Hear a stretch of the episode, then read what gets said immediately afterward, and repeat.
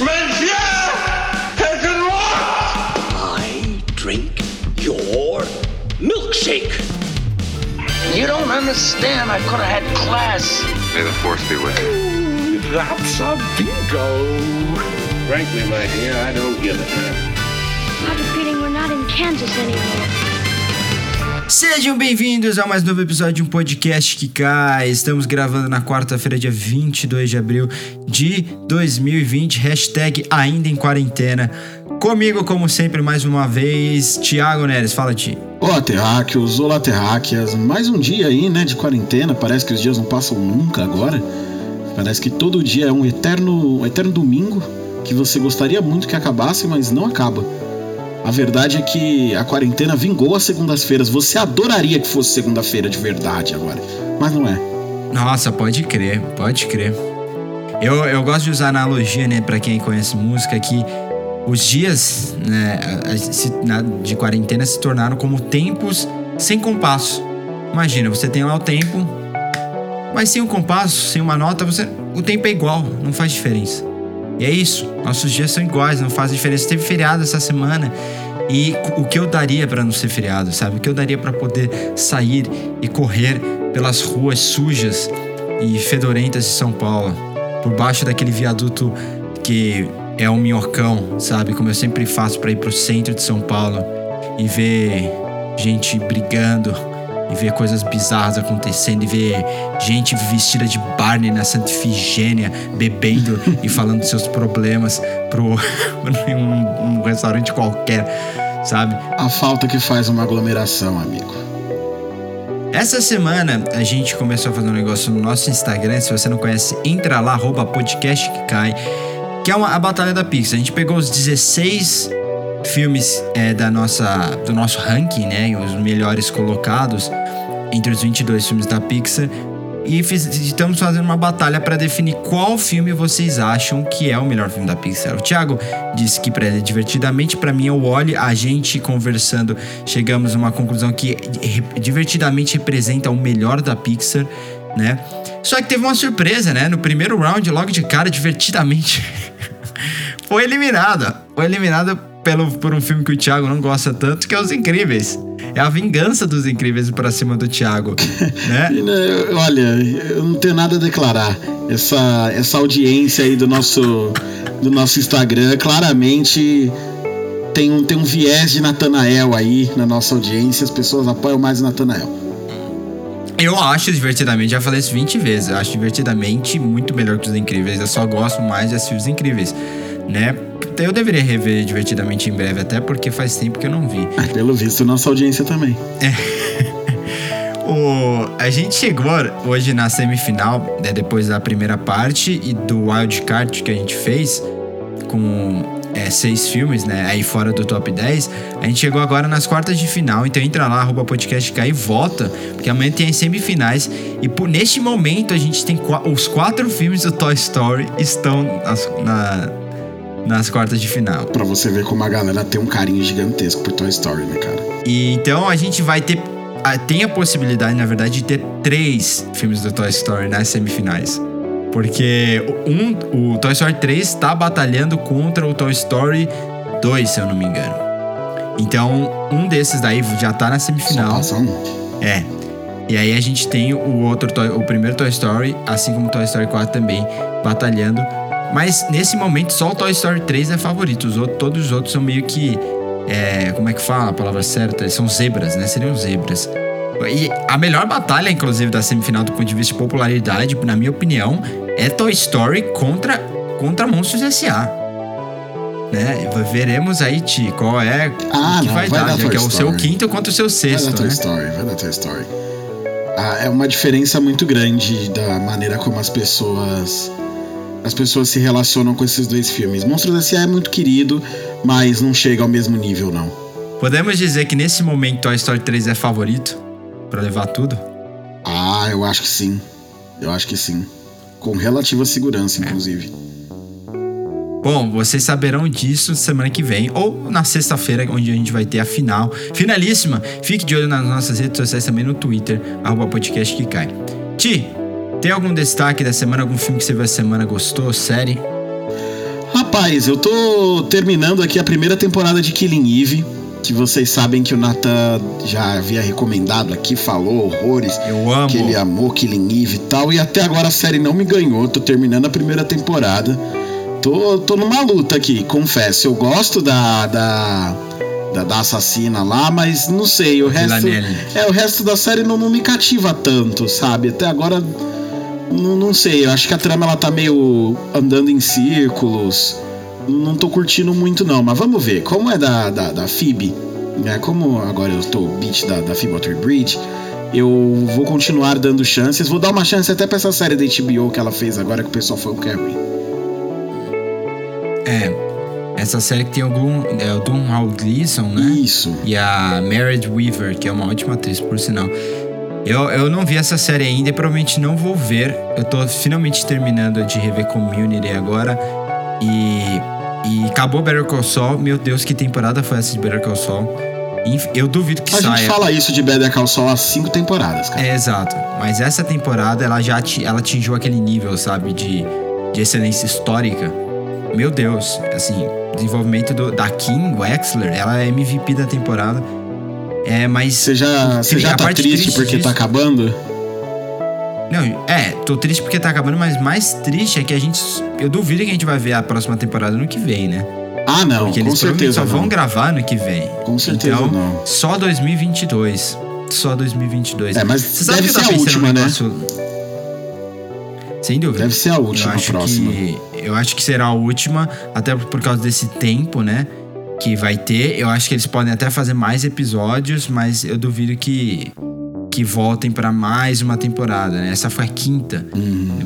O O Breaking Bad acabou com cinco, né? Pra vocês verem como, como esse processo de desenvolvimento do, do Saul Goodman foi, eles levaram muito a sério. Por isso que eu, eu acho eu acho melhor que Breaking Bad no ponto de vista de que Breaking Bad você define o que vai acontecer no final e Better Call Saul meio que o você sabe quem é aquele personagem do começo de Breaking Bad. E o processo, ele tem que ser mais interessante possível para que não, não se torne óbvio, não se torne previsível. E, e não teve uma temporada que foi previsível para mim, pelo contrário, eu não faço ideia do que vai acontecer. eu tava discutindo com um amigo meu, E isso pra um prequel é o. É o elogio possível, né? Sim, exato. É o melhor elogio que eu acho que você pode ter. Eu nunca vi né, um prelúdio assim, dessa qualidade. Eu tava discutindo com um amigo sobre uma personagem e a gente jurando assim: Não, com certeza, essa personagem específica vai morrer na próxima temporada.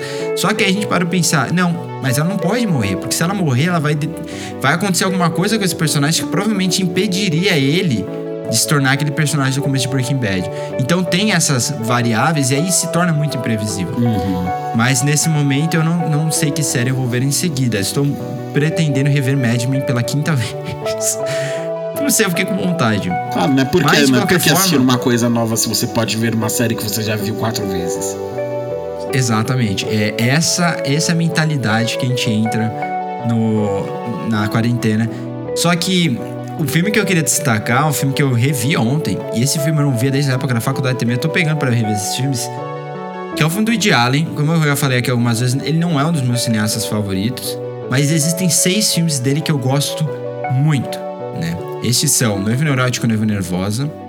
Na verdade, eu amo esse filme, né? Noivo Neurótico, Noiva Nervosa, Zelig, A Rosa Púrpura do Cairo, Mid- Meia-Noite em Paris, o Hannah e suas irmãs e Manhattan.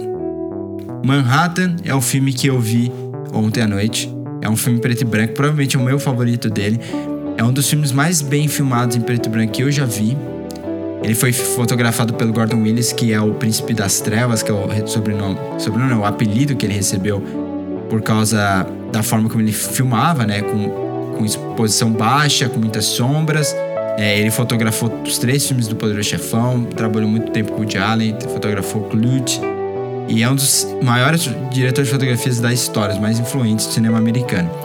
E revendo esse filme, eu, eu percebi assim, é, o auge do Woody Allen, isso é sem dúvida, até porque eu acho que na década de 70 ele segue naquela pegada noivo neurótico, noiva nervosa, bastante diálogo, umas pi- piadas bem sutis, ah, o personagem que representa ele, né? E, nesse caso, no Manhattan, o que ele faz? Ele divide meio que a personalidade dele em alguns personagens. E, e o filme eu acho que fica mais interessante até por isso. E outra coisa que eu achei muito legal, que eu não tinha percebido a última vez, é, é a forma como as piadas, elas, ela, ele não chama atenção alguma para as piadas. Elas são tão é, elas estão tão dentro do diálogo, tão parte daqueles personagens, que se você literalmente não prestar atenção em algum momento, você perde. E é isso que eu acho que faz o filme tão interessante, né? Porque é sobre essas sutilezas que ele se torna um filme sobre uma cidade. Né, eu, eu costumo dizer que cidade grande, tipo São Paulo, tipo Nova York, Paris, não são cidades que você não vai normalmente turistar, você tem que viver a cidade para entender um pouco, né? Então a melhor forma de você fazer um filme que é uma carta de amor para essa cidade é você falando, falando da vida na cidade. Em que ela serve de plano de fundo, né? Por isso que eu, eu acabo gostando muito, eu recomendo para todo mundo aí que vejam. É, é um. É o Woody Allen da forma, eu acho, mais maduro possível. Tanto que depois de Manhattan, ele começou a fazer alguns dramas, né? Entrou aquela fase entre as que eles chamam de Bergmaniana, que ele é fanático pelo Bergman. E ele faz filmes assim meio que inspirados no cinema do Bergman, né? Como Interiores e Crimes and Misdemeanors, eu acho que é, é Crimes e Segredos, se eu não me engano em português. Mas enfim, vejam aí, esse cinema do de Deck 70 e 80 é excelente. E, e esse é minha, meu destaque, assim, dessa semana. O nosso, nossa pauta principal te sugeriu. É uma coisa meio maluca e bem difícil que não parece tão difícil, mas quando você para pensar é muito difícil. E é com base numa pergunta que o MDB soltou ontem, é, sem pretensão alguma, em suas redes sociais. Qual é qual é o melhor filme de Tom Hanks? Ah, fácil, é a lógica. Todo mundo viu o filme de Tom Hanks, é muito fácil você falar, né? Aí você para pensar qual diabo é o melhor filme de Tom Hanks. Mano. E aí você percebe que ele já fez tudo na vida, né? Ele fez tudo. Ele fez tudo, é inacreditável. Ele é um dos atores mais versáteis do cinema. Quando eu tava vendo o Prenda-me, é, revendo, na verdade, ele, eu tava pensando isso. Será que ele. Eu, eu acho que ele não é o mais versátil. Porque teve de James Stewart, que era, fazia basicamente tudo e. Eu acho que ainda. Eu prefiro James Stewart do que o Tom Hanks como ator. Mas. É uma questão de preferência básica, mas ele é um dos mais versáteis que eu já vi, cara. É inacreditável. Com o próprio Spielberg, né? Ele, tem, ele fez cinco filmes com o Spielberg, ele fez de tudo. Né? Ele fez um cara meio um personagem mais passivo, um personagem estrangeiro confuso, mais caricato. Ele faz um policial assim meio que vai desenvolvendo a humanidade dele aos poucos, ou melhor, vai revelando a humanidade dele aos poucos. Faz um advogado que se entra no meio de uma guerra, faz um, um jornalista marrento. Hum, é muito legal ver. E, e, aí eu te começamos essa discussão e a gente resolveu trazer pro podcast, em vez de falar de um filme específico, falar de alguns filmes e falar também da carreira do Tom Hanks que é um dos grandes atores da geração dele, um dos grandes atores do ponto de vista até de nome, de popularidade da história. É aquela coisa, não tem como não gostar do Tom Hanks. Não tem como. É, são os resquícios do Star System, né? Que a gente, a gente ainda tem alguns grandes atores hoje em dia que costumam ser tão famosos e as pessoas é, costumam tá tão afeiçoadas a esses atores, né? Eles são tão carismáticos que faz com que eles por si só vendam um filme. Então você tem o Tom Hanks no seu filme, as pessoas já vão querer assistir esse filme só para ver o novo filme do Tom Hanks, independente de quem esteja é. dirigindo, de quem fez o roteiro ou qualquer outra coisa no filme, né? Exatamente. E e aí a gente reviu, revi dois filmes dele ontem, o tio acho que reviu dois filmes dele ontem também. É, para até a gente trazer essa discussão em algumas camadas. A gente vai tentar definir aqui o melhor filme dele e a melhor performance dele, né? Que tem também as suas, eu não posso dizer assim, a sua, o ponto de vista meio subjetivo, a sua subjetividade, digamos. É uma discussão muito legal, porque algumas pessoas vão defender por aqui o Náufrago é a melhor performance dele. Eu já não gosto, né? Porque é aquela performance que é típica para chamar atenção de premiação. É, eu também tenho é... essa impressão. Eu acho ele. Eu acho ele melhor em muitos outros lugares. Eu também. E eu acho que para a gente chegar nesse nível antes, a gente primeiro tem que definir qual é. Se a gente conseguir definir qual é o melhor filme dele com o Spielberg, eu acho que a gente já passa alguns níveis. Porque alguns melhores filmes dele são com o Spielberg. Então a gente vai ter que enfiar os filmes do Spielberg no meio. Mas o, o- a- eu sei que uma das suas atuações favoritas dele não é do Spielberg. Sim, mas é, é- eu- por isso que eu dividi essas duas dis- discussões. vamos, a gente você quer fazer o que primeiro? Vamos definir a melhor performance dele ou o melhor filme em que ele trabalhou? Não, vamos falar o melhor filme em que ele trabalhou primeiro, porque eu acho que a gente tem mais coisa pra discutir aqui. E a gente consegue Tá. chegar na atuação depois com mais facilidade. É, Beleza. porque meu, o melhor filme com o Tom Hanks é uma coisa muito ampla, né? Você pode ter o melhor filme com o Tom Hanks em diversas possibilidades, porque ele justamente porque ele já fez muito filme. Então você pode falar, a gente pode falar de Toy Story, dos três Toy Stories, porque pra você brasileiro que não sabe, ele é o dublador do Woody. Né? Então ele, ele é quem, É. ele é quem dá voz, quem dá vida ao Woody. Então os três Toy Stories tecnicamente têm que estar na discussão dos melhores filmes com Tom Cruise, obrigatoriamente. Com Tom, Tom Cruise não, com Tom Hanks, eita Deus. Tom Cruise também trabalhou com Spielberg algumas vezes. Também. Mas nós estamos falando do Tom Hanks hoje. Então o mundo tem que estar na lista dos melhores filmes do Tom Hanks. Mas aí você tem. ah, Quero Ser Grande. Eu, eu vou citar só alguns aqui pra, pra gente começar a discussão. Vamos lá. Quero Ser Grande. Você tem Matadores de Velhinha, que é com os Coen. É, você tem o primeiro, o Código da Vinci, que eu acho que, que eu acho um filme legal, o primeiro. Ah, você tem Náufrago. Você tem é, A Espera de um Milagre. É, e, e assim, eu, eu já falei cinco filmes aqui. Eu não falei de nenhum filme com Spielberg ainda. Cara, ele, ele fez muito filme. Fez e, muito filme. e assim, se a gente pegar da- do ponto de vista da década de 80 dele, tem um- uma comparação interessante que eu posso fazer com ele. É meio que o. O Matthew McConaughey na pré-fase assim, meio oscarizável. É Ah, o, não, eu acho o Matthew é o McConaughey Ryan- bem mais tryhard do que ele. Eu acho ele um ator Não, muito dúvida. mais Eu- eu versátil, tô- sabe? Eu tô, eu tô dizendo o perfil. Ah, sim. É, que, dos filmes que ele participava. Ele me lembra muito Ryan Reynolds, fazendo aquelas comédias românticas, né? Ele. ele Gente, esse ele fez o Expresso de comédia Polar. romântica. É, ele faz todos os personagens de Expresso Polar. Não, todos não, os principais. Ele faz a criança, ele faz o. Uhum. O condutor. Papai Noel, ele faz o. É, o condutor, né? E, e, e- voltando, é tipo, nessa fase da década de 80 dele, ele, por exemplo, vai fazer Splash, que é um dos melhores filmes dele. Por mais que seja uma comédia romântica, é aquele filme famoso em que ele se apaixona por uma sereia. Já passou na, na sessão da tarde. Sessão da tarde umas 40 vezes, Uhum. sabe? E a sereia é a Daryl Hannah, né? De, de Blade Runner, inclusive. E, e aí eu falei ele faz, Forrest por Gump, exemplo. não falei Forrest Gump, né? Você não nem falou Forrest Então, Gump. tem Forrest Gump, tem Filadélfia. É, Jonathan Demme. E aí, quando ele faz a, a primeira indicação Oscar dele, que muda um pouco da carreira dele, é em Quero Ser Grande, que foi o último filme que eu revi dele. Que, assim, eu não sei se é uma indicação, se é uma atuação pra ser indicado, mas o timing de comédia é incrível, o carisma dele é gigante. E ele faz a voz do Mickey algumas vezes, assim, que é aquela voz bem fina, porque é. Já que ele faz uma criança, né, no corpo de um adulto de, sei lá, de 27 anos, 25 anos, por aí.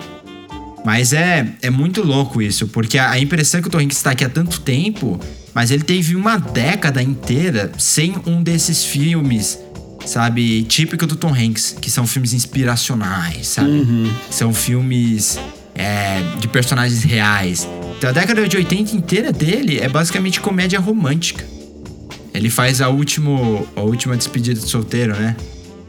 Que, que é, um, é o primeiro, acho que é um dos primeiros filmes que eu vi com ele, inclusive. Minha. minha- às vezes eu vejo uns filmes que eu não devia ver muito cedo, viu, mano?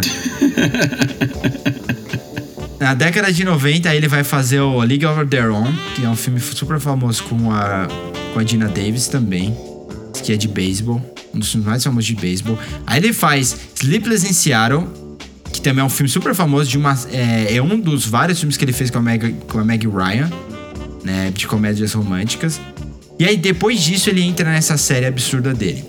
Ele faz Filadélfia em 93. 94 ele faz Forrest Gump. Ele é um dos únicos atores na história a ganhar dois Oscars de melhor ator em dois anos consecutivos. Aí ele faz Apollo 13 em 95, mesmo ano em que ele dubla o Toy Story. Em 96 ele descreve The ele descreve, né? Ele dirige The Wonders. E em 98 ele faz Resgate Soldado Ryan, que é o primeiro filme, é a, primeira colaboração dele com Spielberg. E isso a gente tá falando só dos anos me- meados dos 90, meu Deus Dos do anos céu. 90, exato. Eu acho, inclusive, que 98, que pra mim é o pior Oscar de todos os tempos, o Oscar referente a 98, foi o Oscar que não, não indicou o Jim Carrey pro show de Truman, nem indicou o show de Truman melhor filme, foi o Oscar que premiou a Gwyneth Paltrow como melhor atriz, foi o Oscar que que e deu o Oscar de melhor ator pro Roberto Benigni, uma das atuações mais chatas e, e caricatas que eu vi na minha vida, né? Sendo que você tinha o Edward Norton por a outra história, a outra história americana, sabe? Aquele filme que ele faz um nazista que meio que é, deixa, meio que muda durante a prisão, um filme extremamente forte. E aí, meu, deu tudo errado esse Oscar, né? Shakespeare Apaixonado ganhou por causa do Harvey Weinstein, que fez aquela propaganda gigante.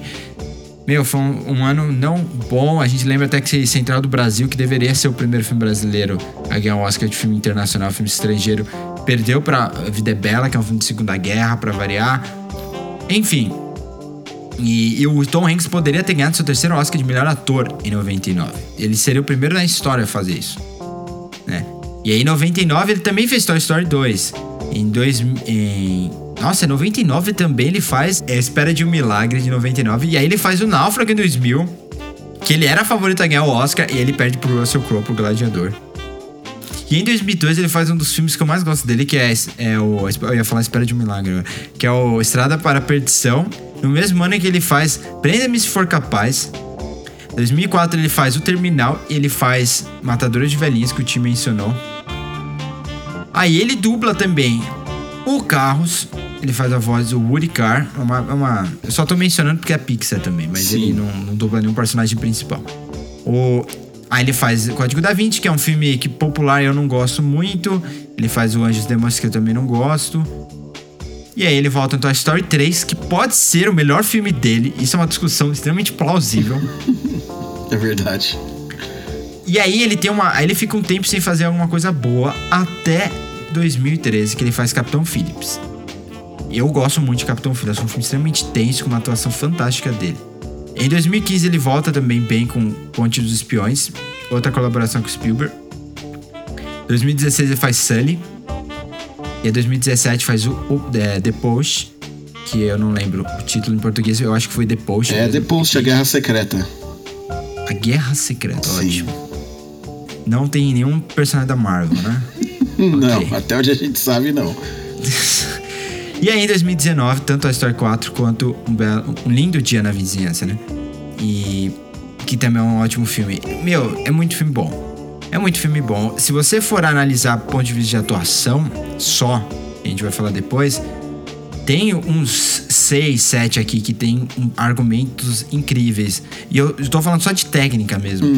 Que você pode justificar com uma melhor performance dele. Mas vamos começar então pelo Spielberg para fechar um pouco nisso. Os cinco filmes que ele fez com o Spielberg.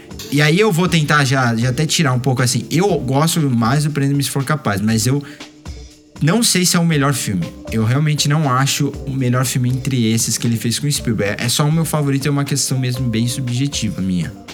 É, não, é meu favorito também. Eu tenho que dizer que é meu favorito também, Prenda-me se for capaz.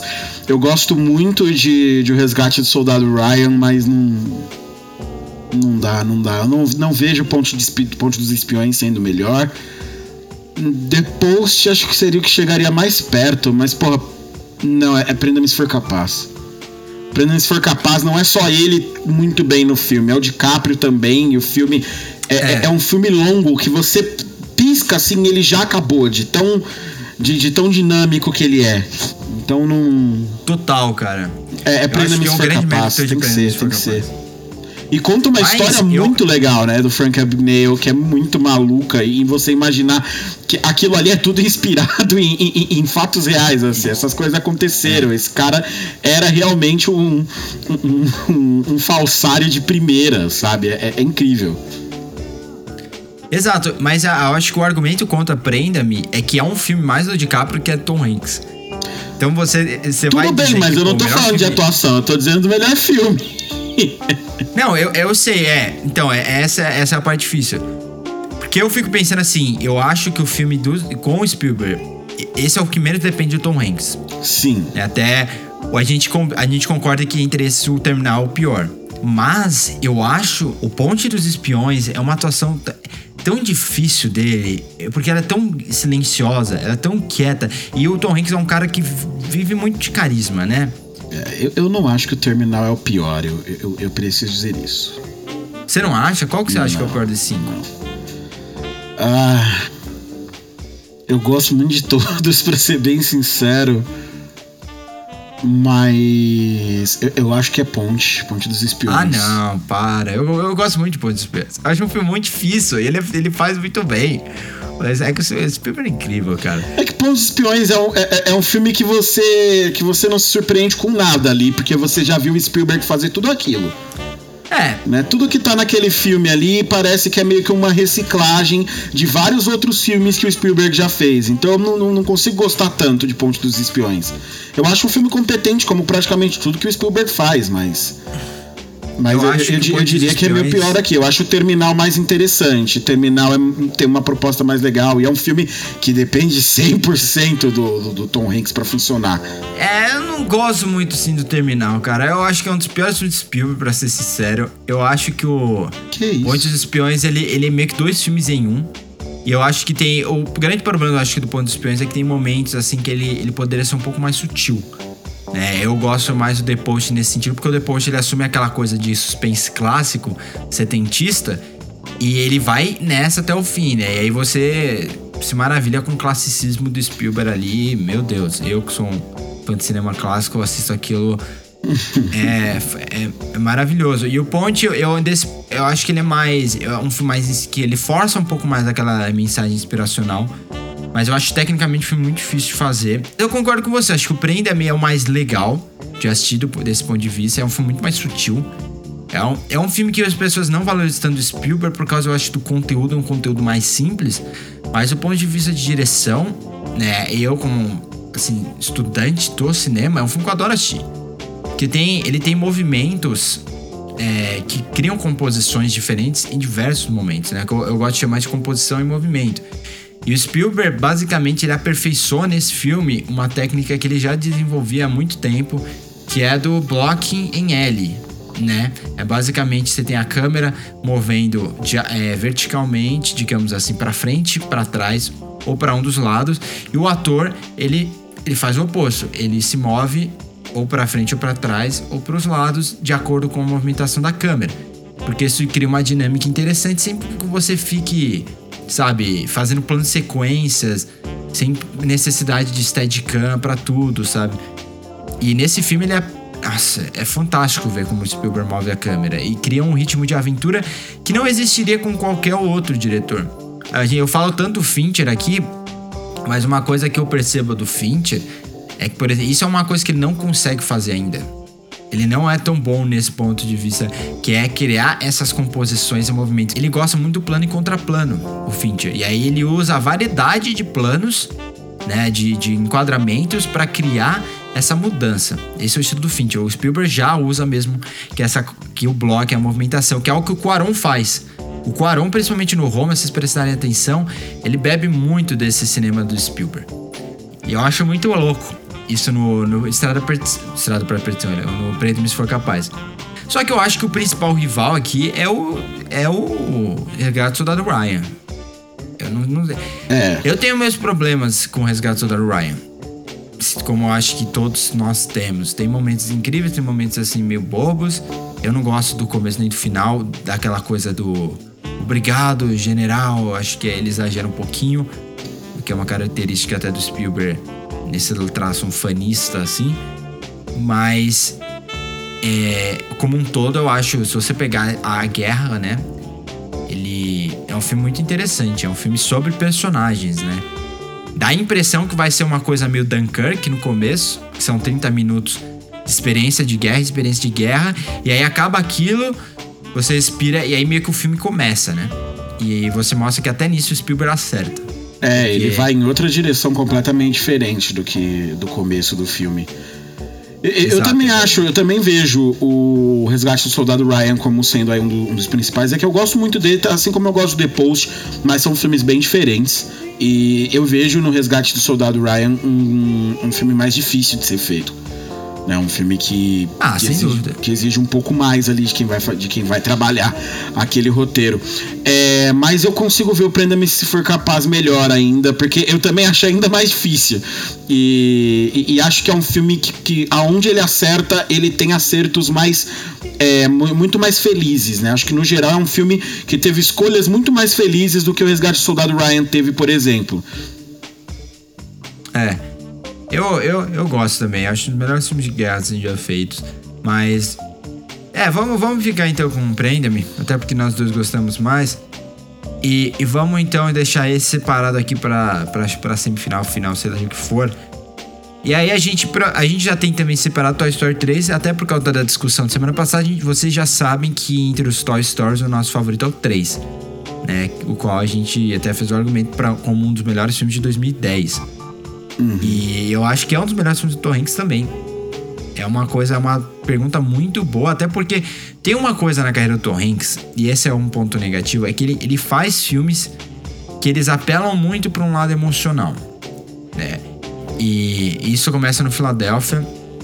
E eu sempre achei o personagem mais interessante de Filadélfia, não ele, mas o personagem do Denzel Washington Também. que é o personagem realmente que move a ação.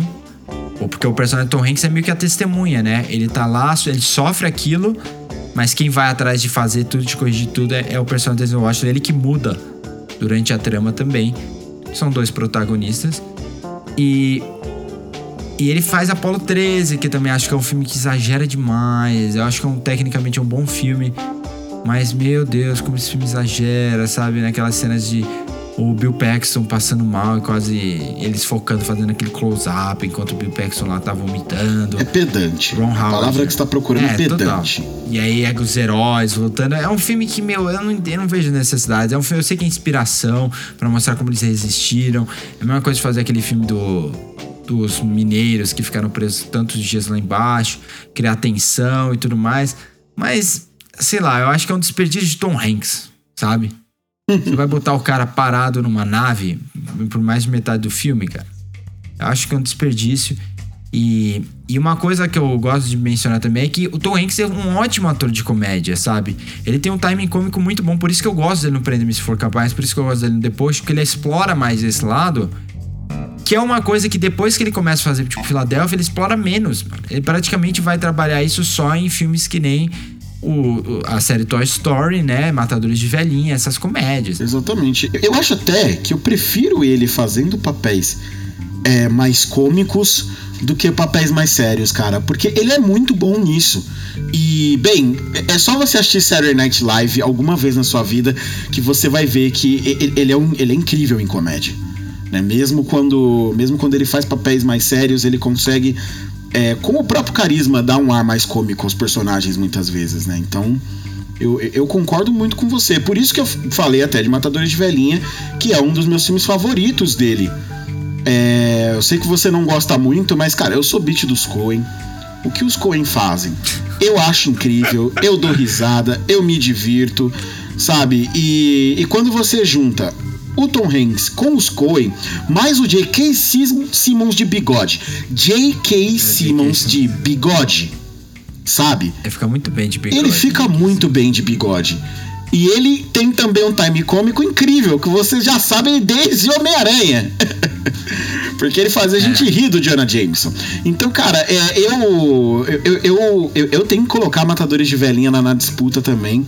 Porque é, é um filme que. É um, mais um desses filmes que depende muito dele, que ele tem muito espaço dentro do filme. E, e puta, é muito legal, cara. É muito legal.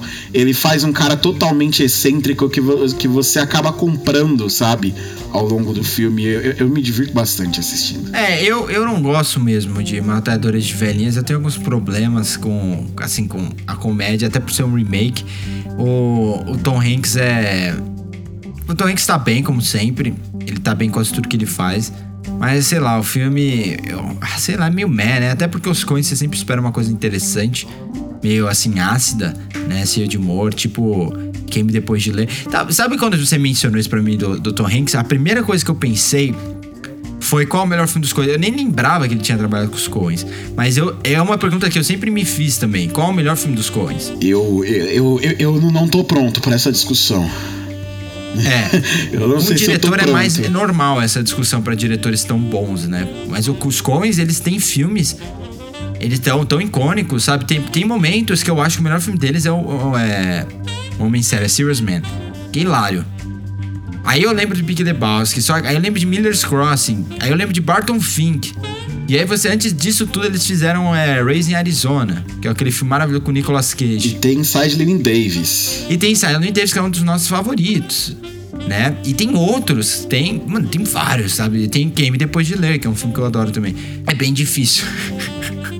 É bem- Os Coens, eles, eles, eles são. É muito difícil, porque eles têm um. Fargo. Tem Fargo. Eles têm Fargo, é verdade. de 96, né?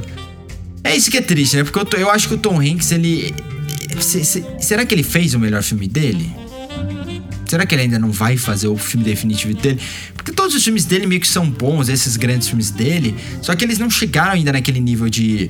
Todo grande ator da história tem um dos filmes grandes, sabe? Tipo, você pega o Laurence Olivier e, e, pô, o cara tem Hamlet, tem Rebecca, e sabe? E você pega o, o Marlon Brando, o Poderoso Chefão, o Sindicato de Ladrões. Aí você pega o Daniel Day-Lewis, Sangue Negro. Aí você pega o James Stewart, ele fez Corpo que Cai, ele fez Janela Indiscreta e por aí vai. Esses grandes atores. Paul Newman fez Butch É, talvez ele ainda venha fazer o filme, o melhor filme da carreira dele, né? A gente tá analisando aqui com o que tem, mas espero que tenhamos filmes do Tom Hanks aí por anos e anos e anos ainda. É, porque aí a gente entra até na, na questão do Forrest Gump. Que, o que eu acho que muita gente tá pensando, pô, mas vocês não acham Forrest Gump um dos melhores filmes do. do. do Tom Hanks? Não. Não, eu, eu acho um dos melhores filmes do Tom Hanks. Mas sincero, eu acho que Forrest Gump não tá no nível de. desses filmes que eu citei, sabe? Eu, eu vejo o Forrest Gump um pouco superestimado. Tenho que assumir isso. Porque. Ó. Diga. Não, eu quero. Essa discussão que eu tava preparado. Sabia que você ia falar isso. Eu sabia que você ia falar isso. Eu até deixei escrito aqui. Forrest Gump me, fez, me fez pensar uma discussão que é filmes que pode, que muita gente vai falar que eles são superestimados e outras vão falar que eles se tornaram subestimados. Olha isso. E Forrest Gump é um deles. Porque, do ponto de vista como filme, eu acho que. vo- Eu sabia que você ia falar que ele é superestimado. Mas eu acho que as pessoas consideraram ele tão superestimado que ele virou subestimado. Você acha que ele fez a curva? Eu acho que ele fez a curva. Porque hoje em dia as pessoas falam como se, como se Forrest Gump. Eu sei que é do mesmo de Pulp Fiction e tal. Mas as pessoas falam como se Pulp Fiction fosse o melhor filme da história e Forrest Gump fosse um lixo. Não, não, Eu não acho é assim. Gump é Assim, Pulp excelente. Fiction, pra mim, envelheceu melhor do que Forrest Gump. Isso tem que ser dito. Concordo. É um filme que envelheceu melhor do que Forrest Gump. É, hoje eu não consigo mais assistir Forrest Gump com um olhar é, é, brilhante como, as, pessoas- como, como eu fazia quando eu era pequeno, sabe? Revi- eu revi o filme acho que tem um ano, um ano e meio atrás, alguma coisa assim, e não é lá essas coisas, sabe? Eu, eu- eu tenho alguns problemas com os Zemeckis também. Eu, eu- o, o filme, e aí é novamente, né? É a minha questão de. Que, que eu já falei aqui várias vezes no podcast, então podem marcar no seu bingo aí em casa, você que nos escuta. Eu acho o filme um pouco lento. mas eu entendo que era um ritmo de um tempo diferente do cinema, mas pra mim hoje o filme já não envelheceu tão bem e tal. Eu acho Pulp Fiction muito mais dinâmico. Sabe, acho um filme que funciona É. muito melhor, funciona muito melhor hoje do que Forrest Gump funcionava. Não quer dizer que Forrest Gump seja um filme ruim, mas Forrest Gump, pra mim, se encaixa naquela categoria de filmes que a gente chama de os clássicos da sessão da tarde, sabe? Os filmes que a gente assistiu a exaustão é, ali no final, na transição né, dos anos 90 para os anos 2000, que passou infinitas vezes na televisão, todo mundo assistia. É um, é um filme que é um pouco mais feel good movie, então você assiste você, e, e- e isso gerou nas pessoas uma empatia muito forte com o filme que eu acho que não condiz é, com a qualidade que o filme tem no fim das contas. Sabe, não é essa Coca-Cola toda. É bom, é um bom filme, mas não é ruim, tá longe disso. Não, eu não acho nem que é ruim. Eu acho que as pessoas só esqueceram que é um. Eu, eu considero um excelente filme. Não, não acho que é o gosto de todo mundo, mas eu acho que dentro do que ele se propõe a fazer, ele é excelente. Porque, ó, ele cria um personagem memorável. Eu acho que a atuação do Tom Hanks é excelente. É, eu, eu, por exemplo, dos dois Oscars que ele ganhou, e a gente ainda vai falar da melhor atuação dele, mas eu acho que ele merece pelo, pelo Forrest Gump, mas eu não daria para ele pelo. Nem ferrando que eu daria pra ele pelo Philadelphia. Mas eu gosto do Forrest, A trilha sonora do Forrest Gump se tornou assim icônica também. John Williams, né? Ainda no. Ainda terminando o auge assim da carreira dele. E. E aí você tem.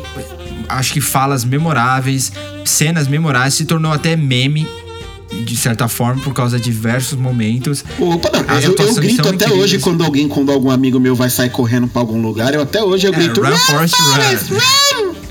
Run, Forrest! Total. ele aquele meme dele velho é uma comédia é um drama é uma comédia dramática e, e, é o que eu falei eu acho que ele engloba muito do que o Tom Hanks é, representa. E é por isso, Ti, que eu já vou até. Ó, shocker. Já vou até deixar aqui.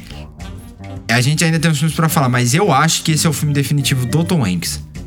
O CP, eu acho que engloba o humor, que ele entende muito bem. A, o drama é um personagem, assim, é bem difícil, porque é um personagem que não tem que ser carismático, mas o ator é carismático, então você tem que mesclar essas coisas para levar ele. Ele tem que ser inocente mas ao mesmo tempo ele não pode ser bobo, porque é um personagem que vai ter um, ele vai ter um filho, né? Tem toda essa questão. Não pode ser uma criança. Ele não pode ser big, né? É, quero ser grande, sim, é uma criança inocente, meio brincalhona e tal. Agora Forrest Gump não. É um outro tipo de personagem. Ele é só inocente, mas ele não é bobo.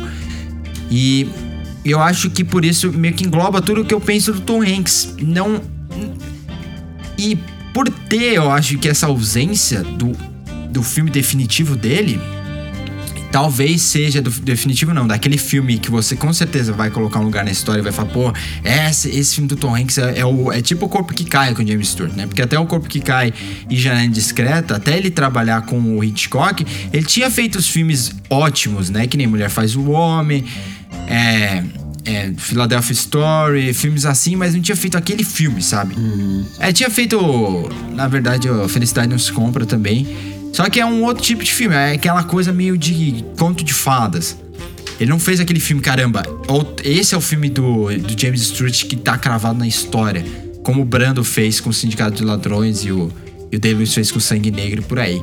Então eu acho que meio que o, o Forrest Gump ele ocupa esse lugar. Não, eu, eu, eu, eu, eu até entendo a sua posição. Eu acho que Big talvez funcionasse melhor. Eu quero ser grande, né? Acho que talvez ele, ele pudesse ser encarado dessa mesma maneira, nessa mesma ótica que você que você tá falando. E o Um Belo Dia, Um Lindo Dia na Vizinhança, eu acho que esse é um filme que acaba também tendo muito do Tom Hanks ali, embora de uma maneira diferente né, do, do que você está colocando, mas que é, é, é, um filme que tá 200% apoiado na atuação dele, né, que depende totalmente dele para funcionar. Sim. É... é. Ele não é, ele é um personagem essencial para a história, mas ele não move, né? O filme não é sobre ele, ele não muda. Ele é um personagem que entra para fazer diferença na vida do personagem do Matthew Reese, né? Uhum. Que a ótica foi muito boa. Eu gostei muito de Unido Dia na Vizinhança. Eu acho que é o, é, é um personagem perfeito pro Tom Hanks. Sim, sabe? sim, é, é justamente esse meu ponto. É justamente esse meu ponto. Então, bom, como ele é um ator muito versátil, é, é até um pouco difícil você dizer o que, que é definitivo para ele e o que, que não é. Mas assim, eu entendo que, que Forrest Gump tenha esse apelo e acredito que até para as pessoas que assistem, o primeiro, os dois primeiros filmes que vem à cabeça nas pessoas quando a gente fala no Tom Hanks é o Forrest Gump e Náufrago. Eu acho que são esses dois filmes que vêm que saltam a cabeça das pessoas na hora que você fala o nome dele. Então eu, eu super entendo. Por causa dos memes, né? Também. Também. A, a, a, a, Wilson deve tanto dinheiro ao Tom Hanks, cara. Mas sabe, as bolas Nossa. dele são vendidas no mundo inteiro até hoje, muito por causa dele. Pode crer, velho. O Wilson. Mas eu concordo Ai, com ai, você. Mas, Wilson. Natan, eu acho que a gente tá chegando no momento aqui que a gente tem que começar a tomar uma decisão. É, eu. a gente já tomei. separou Pra aqui mim- alguns. Tá, não, pera. Você falou que Forrest Gump é o filme definitivo, mas você não disse que era o melhor filme com Tom Hanks. Você não falou ainda o Mas eu acho é. que é porque, ó, o meu critério é que, tipo, a- o filme, pra mim, ele tem que ter a qualidade, ele tem que ter uma qualidade alta, lógico. Mas ele também tem que ser um filme que o Tom Hanks é, a- é o principal fator, sabe? É. Porque eu acho meio injusto a gente falar que o melhor filme com o Tom Hanks é um filme que o Tom Hanks não é. Tipo, eu prefiro falar que o melhor filme com o Tom Hanks é Toy Story 3 do que falar que o melhor filme com o Tom Hanks é Filadélfia ou. ou ou. A gente acabou de falar do filme, gente. Ou Apollo 13. Ou Prenda-me se for capaz, que são filmes, eu acho que o, o ponto principal deles, assim, até do ponto de vista de atuação, os personagens mais interessantes não são do Tom Hanks. É, eu prefiro muito o, o personagem do, do Gary Sinise no Apollo 13. Eu prefiro o Leonardo DiCaprio no Prenda-me se for capaz. Então são casos em, em para mim funciona dessa forma. Pra mim ficaria entre Forrest Gump e Toy Story 3. Por mais que eu goste muito de Capitão Phillips. Eu, o Capitão Phillips eu gosto demais. Mas é assim, eu acho que a história vai passar, o tempo vai passar, eu ainda vou lembrar mais de Forrest Gump do que eu lembro desses outros filmes, sabe? Cara, assim, eu, eu, acho que você tá dando uma roubada aí com esse seu critério, mas tudo bem, é um critério seu, você pode usar o que você quiser pra votar. Mas a questão é, é justamente que é- é- é- são duas perguntas diferentes, né, que a gente tá respondendo. Qual a melhor, a melhor atuação dele em filme e qual o melhor filme com ele?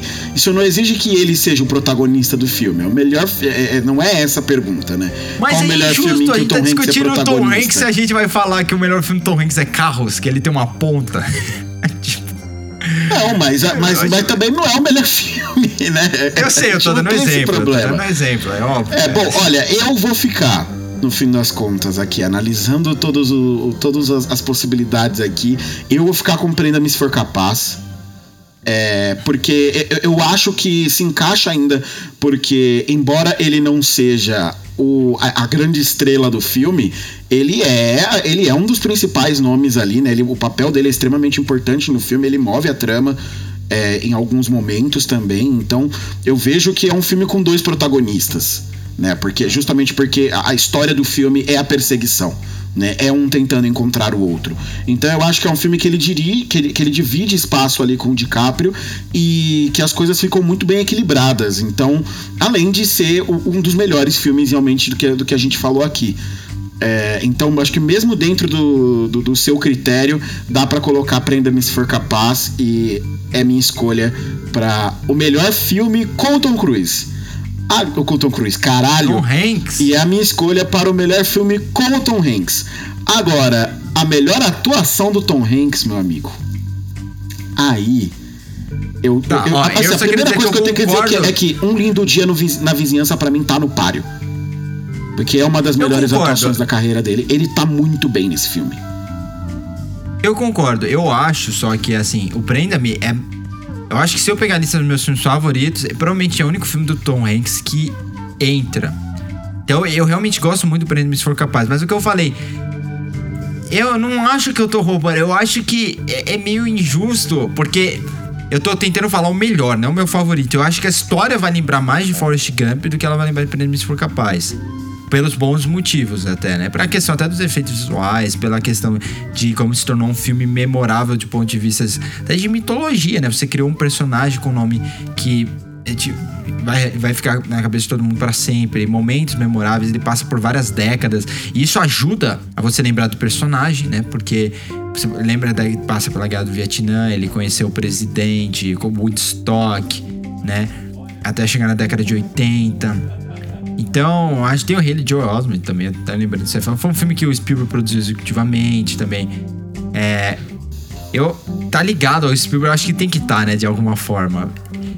E, sei lá, eu acho que. Eu, eu fico com Forrest Gump. Agora, a atuação é muito difícil. Porque aí eu já vim mais preparado. Como eu falei, pra mim, Filadélfia, ele não. Pra mim, quem deveria ter ganhado a melhor ator daquele ano foi o, era o Liam Neeson, por lista de Schindler. É, por sinal, os dois atores de Elisa deveriam ter ganhado. Aquele ano foi um, um roubo do ponto de vista de atuação. E. E porque o, o Tommy Lee Jones ganhou do Ralph Fiennes. É porque isso, isso, isso é injusto até não poder mais, mano. Eu tô. O Ralph Fiennes lista de Tinder é uma das atuações mais É incrível. inacreditáveis da história, sabe? Até hoje eu assisto aquilo e fico chocado como é bom. Não, é incrível. Enfim.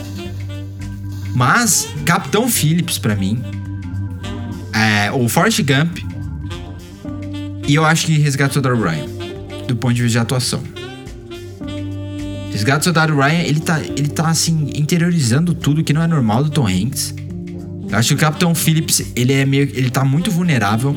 Até o final, tem sequências que ele, ele ele não só está tenso, mas ele começa a desabafar de uma forma extremamente vulnerável que você não tá acostumado a ver Tom Hanks. Eu não sei se é porque a gente tá tão acostumado com ele como um queridinho, você sente mais por ele. Mas aquela, o final de Capitão Phillips pra mim é, até, é chocante até hoje, né? quando ele é resgatado e tal. Eu acho que ele destrói. Melhor eu tenho certeza que é a melhor atuação dele desde é, a década de 90. E Forrest Gump é o que eu já falei, né? Eu acho que engloba as melhores características dele. Por que eu vou deixar fora Ninja na vizinhança? Porque eu acho que ele, ele tá perfeito para aquele papel, mas é uma atuação, é um personagem. É, eu não vou dizer unidimensional, porque não é unidimensional. Mas eu tô tentando dizer que ele tem uma característica que é muito forte, e essa característica sobressai as outras, né?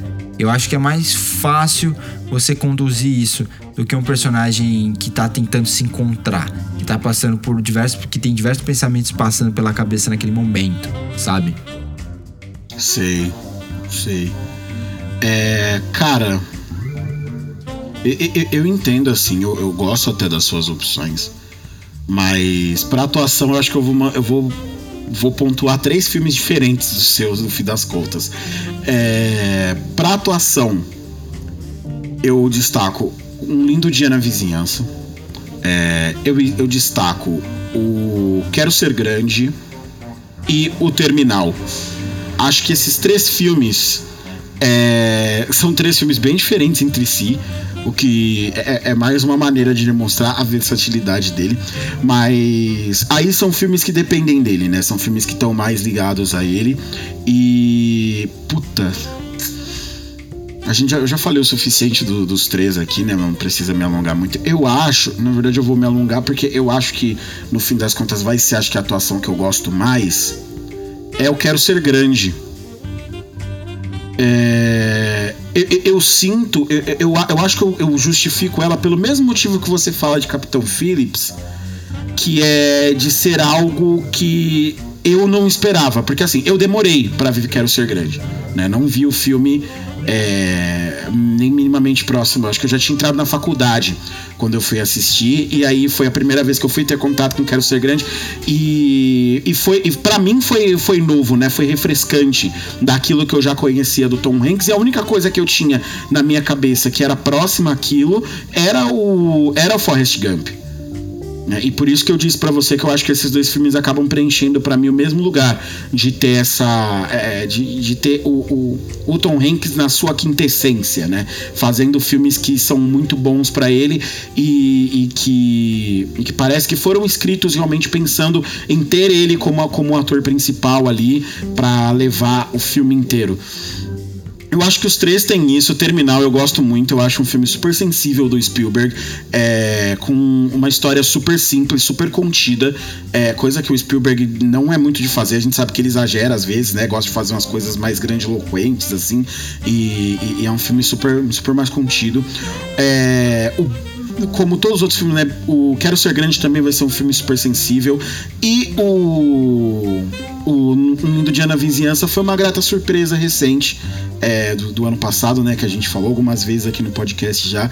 De ser um filme que ele até, como você mesmo usou, ele é um filme que ele é desafiador. Ele, ele, ele, ele faz o espectador se questionar se aquilo que ele tá vendo em tela é realmente possível, se aquele personagem é realmente real, ao mesmo tempo que todo mundo que tá no filme também faz isso, né? E questiona a veracidade daquele, daquele verdadeiro Total. personagem que eles estão vendo na frente deles. É, e o Tom É, Hanks eu encarna isso, isso muito bem. Eu acho que esse ponto, a gente mencionou em podcasts anteriores, de você forçar o espectador a acreditar em algo que a gente se acostumou a não acreditar, a gente prefere acreditar numa coisa ruim, Sim. na falsidade, porque, porque a gente tá condicionado a isso, né? Exatamente. Porque acreditar que existe uma pessoa que realmente é boa. E o Tom Hanks, ele é definitivo nisso. Ele realmente, ele tá nesse meio termo de é uma ilusão e é algo real que você quer descobrir mais. E tem aquela sequência no final, né, que quando ele vai visitar o pai do protagonista, nossa, é incrível. Mas eu eu entendo. O meu ponto é assim, eu o, em questão eu quero ser grande. Muito de eu quero ser grande, mas eu ainda prefiro por exemplo, eu prefiro Sintonia de Amor, que é o Sleepless in Seattle. Eu acho que eu gosto mais desse filme do Tom Hanks do ponto de vista de comédia. É. Da questão do terminal. É. Sei lá, cara, eu prefiro até o The Post como atuação, porque eu acho que ele tá. Ele tem essa. Esse personagem com sotaque muito forte, né? Tem um time de humor interessante. É, eu realmente não gosto do terminal, na verdade, né? Eu tenho até uma. Eu faço até essa brincadeira, hein, que são pouquíssimos os filmes com a, com a Catherine Zeta Jones que eu gosto. Então, normalmente, se tem a Catherine Zeta Jones no filme, a chance de eu gostar com certeza é menor. Não sei porquê, é uma coincidência mesmo, não tenho nada contra ela, né? Mas é, é uma coincidência estranha, nem, nem Chicago eu gosto. Mas. E aí, o filme que eu ia deixar até aqui como. Pensei que você ia mencionar ele, mas você não mencionou, então eu vou mencionar. É o Espera de um Milagre. Que eu não sei porquê. Eu até fui ver algumas críticas da época do filme e o pessoal não gostou tanto do filme. Eu acho tão interessante. Eu acho que ele abraça essa fantasia, esse realismo fantástico. Eu acho que é muito. Acho que também é um pouco pelo exagero em algumas cenas. Mas eu acho um filme super interessante do, do, do Frank Darabont, que é um. Que é o cara um que melhor assim, adaptou Stephen impressionante. King pra, pra cinema, segundo o próprio Stephen King, né? O que é errado. o que é errado. A gente sabe que foi o Kubrick, mas o, o, o Darren Bold também sabia o que tava fazendo. Ele fez muita. Todos os filmes de Stephen King que ele fez são aceitáveis. Sabe? É, É, o que já é um mérito, porque muita gente que faz filme do Stephen King tende a cagar tudo. É, o Sonho de Liberdade é excelente, né? O Sonho de Liberdade é impecável. Exatamente. Frank Eu Darabont que é, é um cara que a gente sente saudade dele fazendo as coisas, mas eu acho que, que, é- que The Walking Dead acabou tanto com ele que ele até desistiu de, de, de, de fazer as coisas. Ele não dirige É, nada pode muito crer, tempo. né? Ele tem trabalhado muito com, com roteiro, né? Mas o último filme que ele dirigiu Foi o Nevoeiro também em foi uma 2007. adaptação, exato. Foi o Nevoeiro que, convenhamos, não é um bom filme. Não é. Eu, eu acho bem ruim, pra ser sincero. E é engraçado que a carreira dele no cinema. A carreira dele no cinema é basicamente definida por. Por Stephen King, né? Porque É. o primeiro filme que ele dirige é Lição de Liberdade. E aí ele faz o Espera de um Milagre. Nesse caminho, ele, ele dirigiu o é o The Majestic. Que eu acho que aqui no Brasil recebeu o nome de Cine Majestic, que é um, é um filme terrível. Com o Jim Carrey. Eu não vi esse. E aí ele volta pro, pro, pro Stephen King com o Nevoeiro. Sim. E E, para depois de vai fazer fazer The. Walking Dead. Sim, é, ele dirige algumas coisas e vai fazer The Walking Dead, que ele só ficou na primeira temporada, né? Sim. Que é triste. Aí brigou o canal. O canal queria fazer É. duas temporadas com metade do orçamento que tinha feito a primeira pra dar mais lucro. Aí Exato, é. o cara Quando vem do cinema saiu- pra fazer TV, ele escuta uma dessa, ele acaba saindo, né? Ele saiu por completo na terceira temporada por causa de. Porque ele ainda entrava como produtor executivo, por mais que ele não era showrunner, né? Uhum. Mas quando ele sai por completo, a gente vê a diferença, né? É. Que, que causa. Ainda porque até eu, vira eu posso quimera falar que porque vira, troca de showrunner mais duas vezes. É. Eu gostava muito até a terceira temporada. Por mais que a terceira temporada, convenhamos, não fosse igual aos livros, né? Ela não tem nada a ver com, que o, com a direção dos livros. Eu achava a te- a terceira temporada muito interessante, com um vilão muito bom, né? O governador.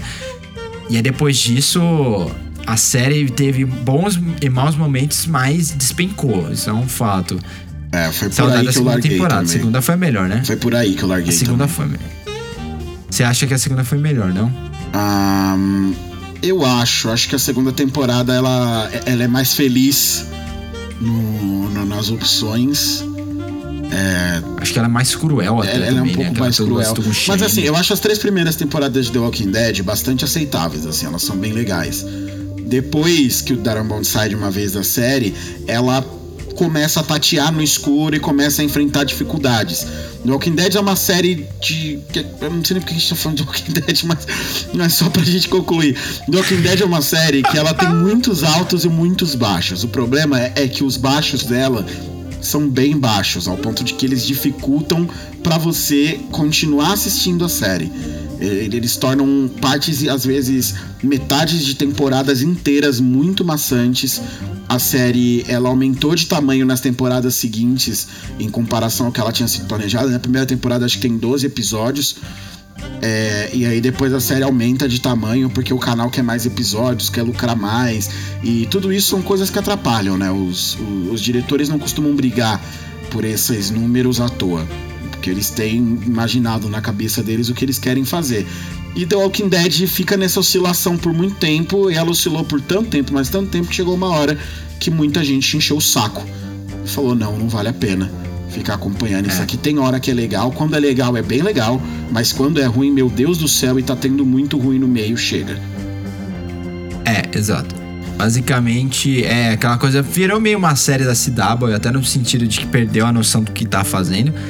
Virou uma série que não lembra mais que tem zumbi. É isso que eu sempre achei absurdo da quarta temporada em diante. O zumbi não interessa mais. O zumbi ficou. É ridículo, não importa, não faz diferença. E eu acho que eles perderam um pouco dessa questão de sobrevivência e virou uma coisa meio política, né? Daí por eu, eu, eu larguei e não voltei pra trás, cara. Mas bom, enfim, a gente tava falando do Espera de um Milagre, que eu mencionei que também é uma das grandes atuações do Tom Hanks, que eu acho bem. Todo mundo esquece, infelizmente. Até por causa do Michael Clark Duncan, que tá destruindo no filme.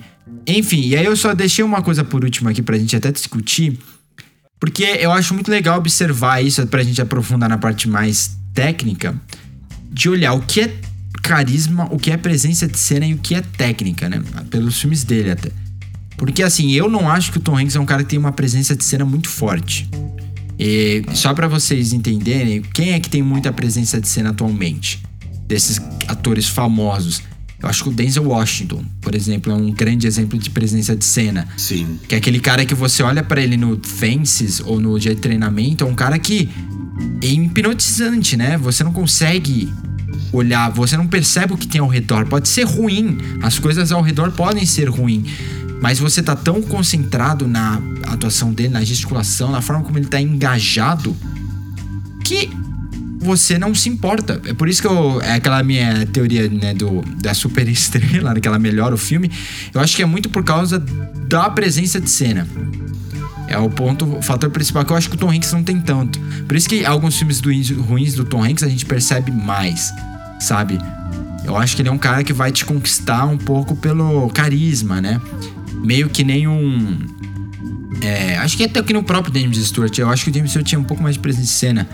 Mas, por exemplo, Ryan Gosling é um outro exemplo de um ator extremamente carismático, só que ele não tem muita presença de cena, né? Ele não é um cara que vai te hipnotizar.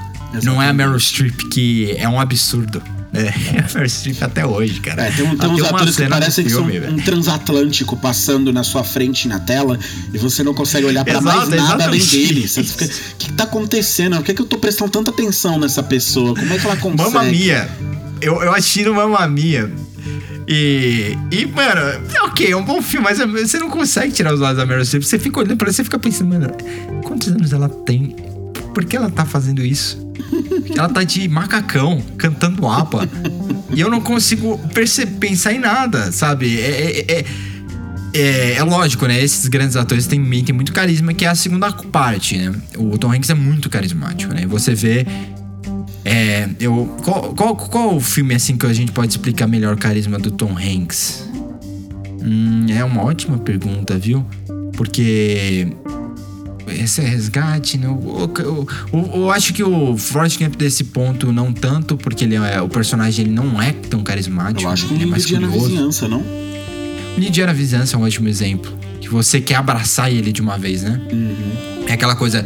Eu acho que o carisma ele tá muito no olhar, né? As pessoas falam tanto da forma que fala, gesto, mas o carisma é muito da forma que você olha, que você sorri. Eu acho que o Tom Hanks tem isso, né? você quer torcer por ele. É muito estranho não torcer contra ele. Se você vê e tiver algum momento que torcer contra ele, você vai se sentindo, sabe, meio que sem saber o que fazer. Sim, É por isso que ele é sempre e, um e aquele olhar que é- ele é um olhar resistente do ator, né? Ele é quase desafia o espectador a não prestar atenção, a, a não ouvir e a não se envolver com aquilo que ele tá falando. É, é- é muito aquela coisa que a gente vê dos atores falando de que ele não dá, é- ele dá, é, parece que ele dá a fala pra quem o assiste e não pra o É. ator que tá do lado dele ali. É uma técnica muito comum no teatro e que no cinema precisa ser utilizada de um jeito muito sutil né? Porque, porque não há uma quebra de, de- de- da, da quarta parede Quarta na maior parede. parte dos filmes e no teatro há o tempo inteiro. Mas você tá, então para você fazer essa transição e você conseguir esse mesmo efeito, você conseguir ter essa mesma é, é, é, é, gerar essa mesma empatia com as pessoas em cada fala que você dá, na, na postura do personagem e na maneira resoluta como ele se comporta em cena. É um personagem que parece saber exatamente o que tá fazendo e que toda vez que ele é confrontado, seja por alguma coisa que acontece no filme e que faz você questioná-lo ou algum personagem questioná-lo, ele mantém essa postura resoluta de uma maneira quase desafiadora. Né? Então eu, eu, eu acho que é por aí que, que dá pra explicar um pouco do carisma dele. É, ele nunca faz personagem que não é. que Por exemplo, no Matador de Velhinha ele é um anti-herói, né? Ele é tecnicamente o bad guy, mas você não torce contra ele. É, inclusive você torce para que ele mate a velhinha, que é algo estranho. é, e, e nos outros filmes dele, ele sempre é esse cara, mano. É, é muito. Ele é sempre um. o- o- É um cara bom- inspirador, né? Bom menino, né? Exato. No Ponte de Espiões isso é muito claro, né? Porque ele é, ele é colocado naquela figura que pra mim se tornou arquétipa dele, como um personagem que representa alguém real, que é muito bom e que não vai ser lembrado, né? Porque é, um, é uma pessoa normal, que você pode ver na rua. Eu acho que é muito isso que é o Tom Hanks. E aí tem a outra parte que é a técnica, né? E o que é a técnica? A técnica é a forma que você entrega a fala, é o seu método né, de atuação, é a forma, são as inflexões, como é que você vai interpretar aquela palavra, é, como é o movimento, né? Basicamente de, saída da voz, assim, de entonação de determinado verbo, de determinada palavra. E eu acho que isso Tom Hanks também é muito bom. E, eu, e aí eu quero ser grande é incrível, né? Porque eu até falei da voz do Mickey. Porque ele, ele faz isso de uma forma que você vê que é uma criança, mas ele não pode ser um bobo completo, porque as crianças não eram assim. Né? E a forma que. No cinema, a forma que um adulto interpreta uma criança é meio que parecendo inocente quanto a qualquer coisa, mas a criança não é assim, o- é da idade do menino lá. Então tem esse meio termo. Mas no fim das contas, é, você fica então com. Com qual filme, Nate? Como sendo a melhor atuação dele? Como eu falei, eu acho que o Forrest Gump eu vou colocar como melhor filme. E aí, pra melhor atuação dele, eu acho que é, é Resgate do Soldado Ryan.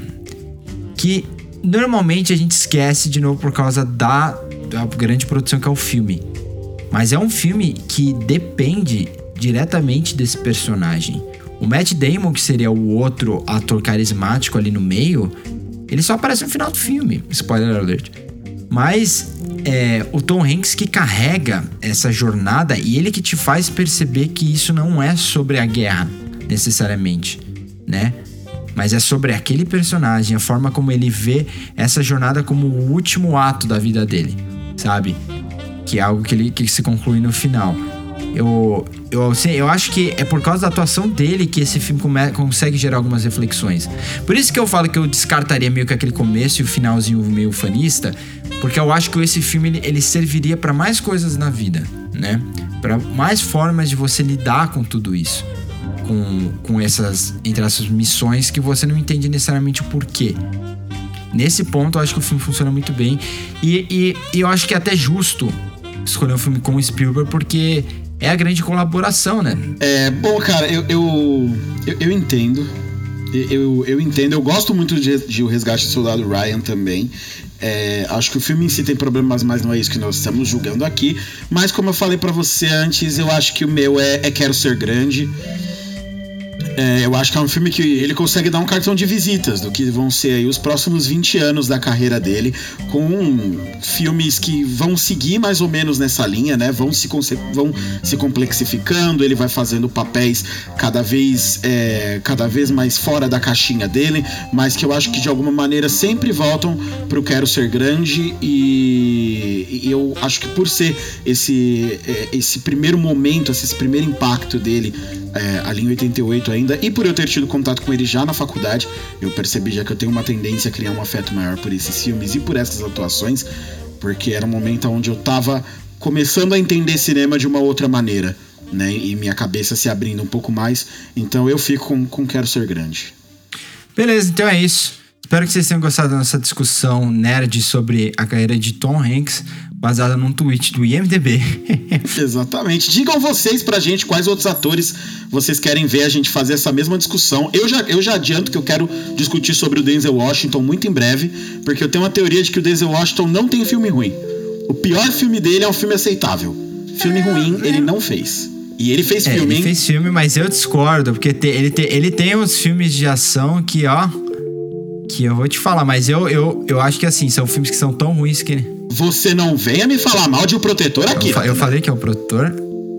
Tem um, tem um, tem um filme com, com o tal Mark Wahlberg aí de ação. eu vou te falar, viu? Mas tudo bem. O, o Daisy Washington é muito bom.